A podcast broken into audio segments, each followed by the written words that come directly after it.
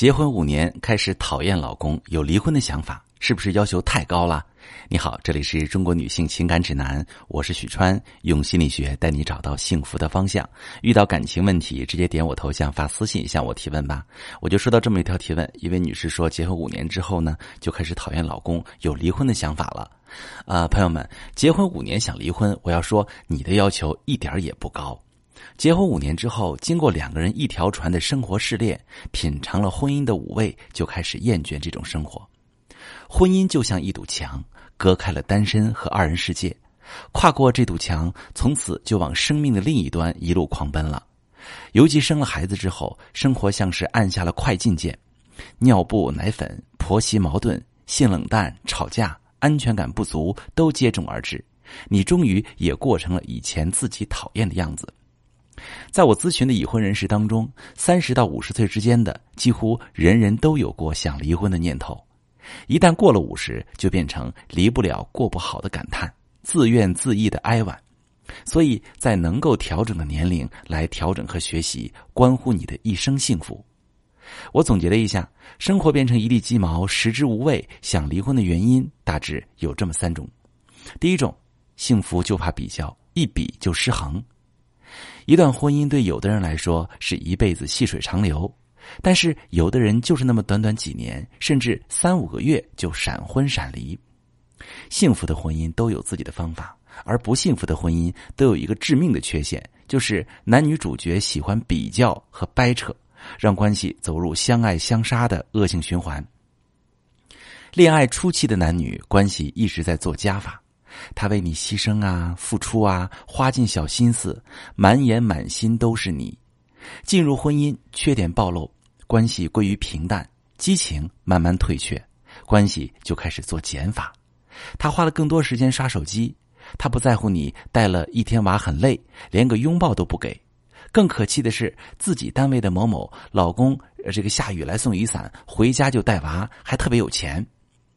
那我们都明白，要知足常乐。人不能太贪心，可是你的对象跟别的对象一比，看起来哪哪都是缺点，那这个日子还怎么过下去？想离婚的第二个原因，小事最磨人，累加委屈和不甘。有多少婚姻是败给每天重复、重复再重复的小事儿？使人感到疲惫的，不是远处需要攀爬的高山，而是鞋子里的一粒沙。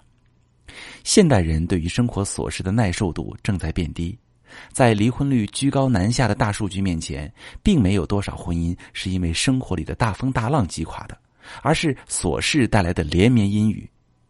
男女思维在很多方面都有所不同，尤其在计分方式上，女人觉得做很多的家务、为家庭成员服务是非常重要的，而男人总认为在大事上才是体现自我价值的地方。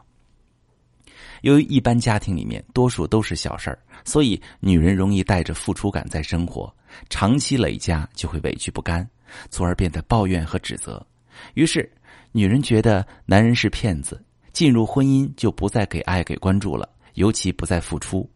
男人觉得女人虚伪，婚前小白兔，婚后母老虎，变脸比翻书还快。你说这里面谁错了？好像谁都没有错，但是那些点点滴滴的小事。真是让人丧气。第三个想离婚的原因，从吵架到冷战，关系走向崩溃边缘。结婚几年之后想离婚的最后一个原因就是两口子吵架。大家可以对号入座一下，但凡感情不和、吵架频发的夫妻，基本上都有这些沟通模式：说话对人不对事，明明是讨论一件事，把事说清楚就可以了，偏偏还要攻击你这个人，说是你这个人有这样的问题那样的问题。他工作遇到麻烦，回家就找茬跟你发脾气，好像他工作不顺利是你造成的。明明是两个人照顾孩子，孩子有个头疼脑热，就说是你的不是，话里话外对你都是不满。